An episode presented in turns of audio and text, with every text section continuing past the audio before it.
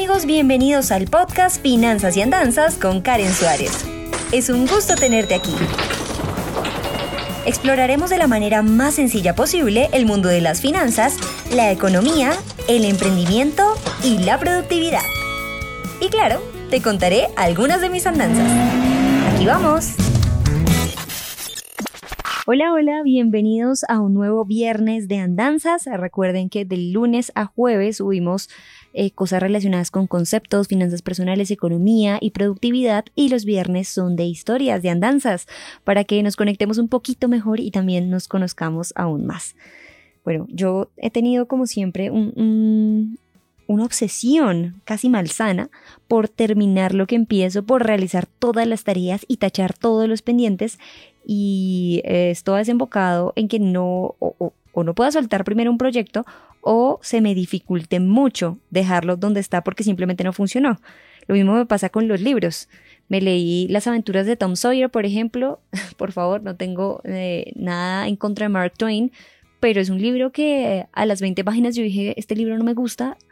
Y dije, no importa, lo voy a terminar y me forcé a terminarlo y, realmente pues no disfruté tanto la lectura como con otros libros. Y eso me ha pasado siempre y empecé a pensar de pronto como como uno le dicen, como qué pasaría en tu infancia, cómo fue la relación con tus papás. Y dije, ¿será que algo pasó antes de todo esto que hiciera que yo tenga una obsesión que raya en lo patológico por la terminación de proyectos y cierre de ciclos? Y descubrí que sí, que efectivamente hubo un hecho que marcó contundentemente mi infancia y que de alguna manera programó en mí la acción de querer terminar todo, completar todo, cerrar todo y finalizar todo.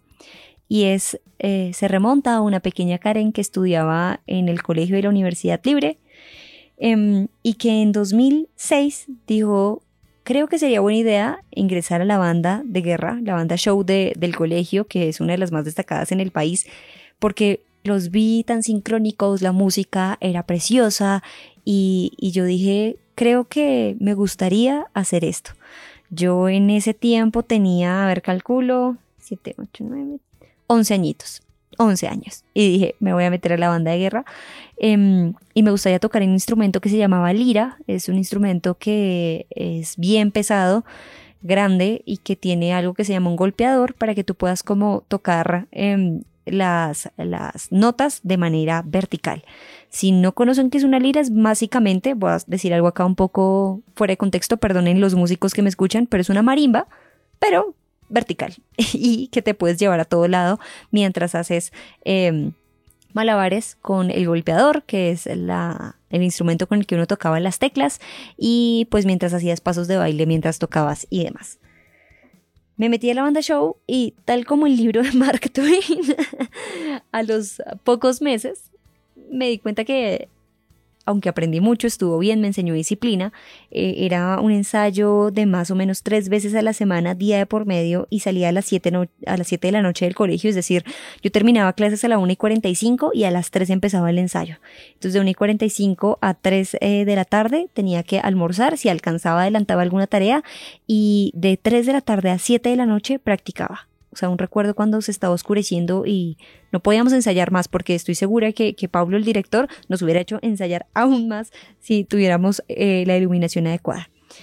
Y a los pocos meses ya me di cuenta como, listo, estuvo bien, ganamos un premio en Fusagazuka, recuerdo mucho esa sensación de victoria, creo que fue de hecho la primera sensación de victoria, eh, de llorar hasta las lágrimas, de, de abrazarse con los compañeros, y fue muy lindo en realidad, Después tuvimos una frustración porque volvimos a viajar y, no quedamos de ningún lugar y nos habíamos preparado bastante, pero fallaron muchas cosas durante la presentación.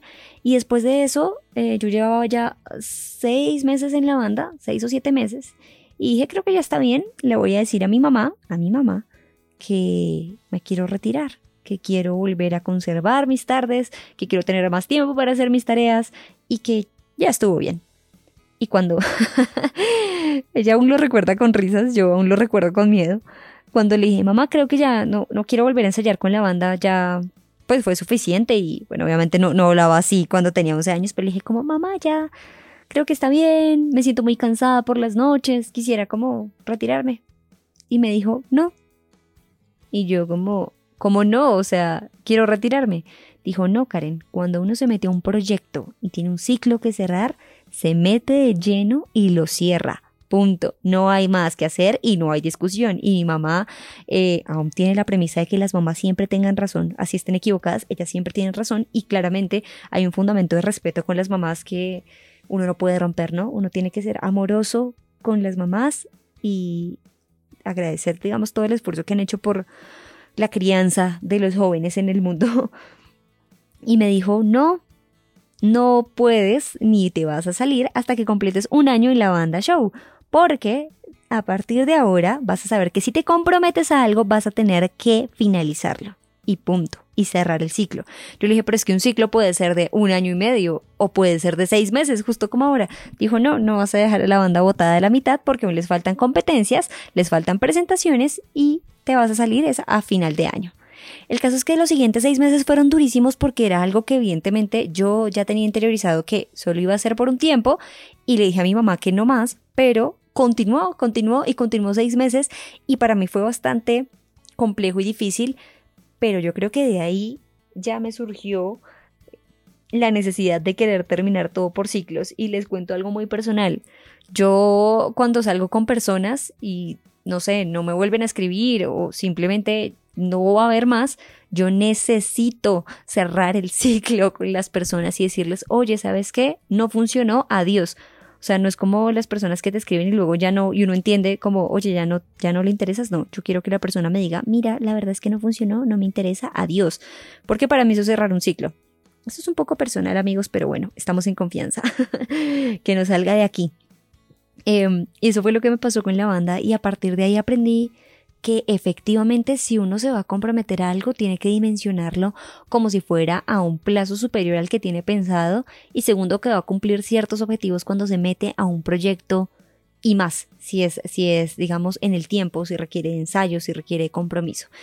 Y aunque esto también eh, de, de, alguna manera traumó mi vida y no quiero decir un trauma fuerte, pero sí como que pienso muy bien antes de meterme, también me ha dado la capacidad de decir que no a ciertas cosas. Y yo siempre he tenido muchos problemas diciendo que no porque me gusta ser partícipe de proyectos, me gusta visibilizar, me gusta hacer cosas y que salgan bien, pero últimamente estoy diciendo no lo logro. Y aunque parece una tarea sencilla que las personas piensen que uno se compromete y puede ayudarlos con una cosa pequeña y luego decir no gracias, para mí decir que sí y luego decir que no es algo terrible e inaceptable porque uno tendría que tener la capacidad de, en serio, evaluar a qué está dispuesto a meterse, el esfuerzo que quiera, imprimirle ese proyecto y demás, y luego sí decir, oigan, evidentemente eh, lo evalué concienzudamente y no logro incluirme en este proyecto.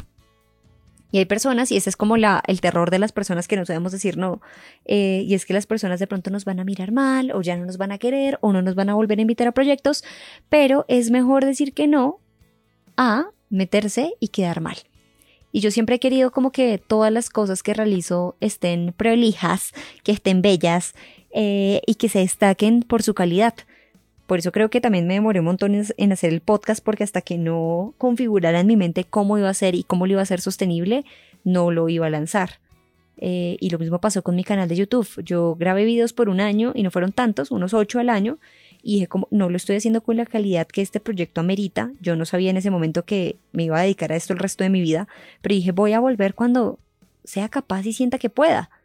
Y así fue. Al año eh, ya en 2014, segundo, segundo año de, de mi canal de YouTube, empecé a subir contenido y desde allí nunca más volví a fallar. Hay mínimamente un video semanal y ahorita estamos en casi que tres videos semanales, pero es porque logré hacerlo sostenible y logré encontrar la manera. Pero antes creo que no me hubiera comprometido ni con mi audiencia ni conmigo misma a generar un contenido con el que no voy a cumplir. Y esa es la historia, amigos. Simplemente es una historia. Como saben, son viernes de historias, viernes de andanzas. Y, quiero que identifiquen de pronto si hubo alguna particularidad en su infancia que los hizo de alguna manera moldear la personalidad y los comportamientos que tienen ahora. Creo que es bastante interesante identificar por qué. ¿Por qué? Eh, nos relacionamos con nuestro entorno de diferentes maneras o porque, por ejemplo, hablando ya en el plano de las finanzas, tenemos una relación con el dinero de diferentes maneras. Hay una historia que me gusta mucho del libro de T. Harv Eker, Los secretos de la mente millonaria, que lo mencionamos ya en un punto en este podcast, y es, em, por ejemplo, la, esposa de, de T. Harv Eker siempre le corta las puntas al jamón cuando lo va a fritar ustedes saben que en Estados Unidos el jamón es como, parece un encurtido gigante, es un rollo, y ella siempre le corta las puntas. Y él dijo, mi amor, porque siempre le cortas los extremos al, jamón cuando lo vas a cocinar. Y ella dijo, porque así lo hacía mi mamá. Aprovecharon en una reunión familiar y le preguntaron, eh, suegra, le puedo preguntar por qué siempre corta los extremos del jamón cuando lo va a cocinar.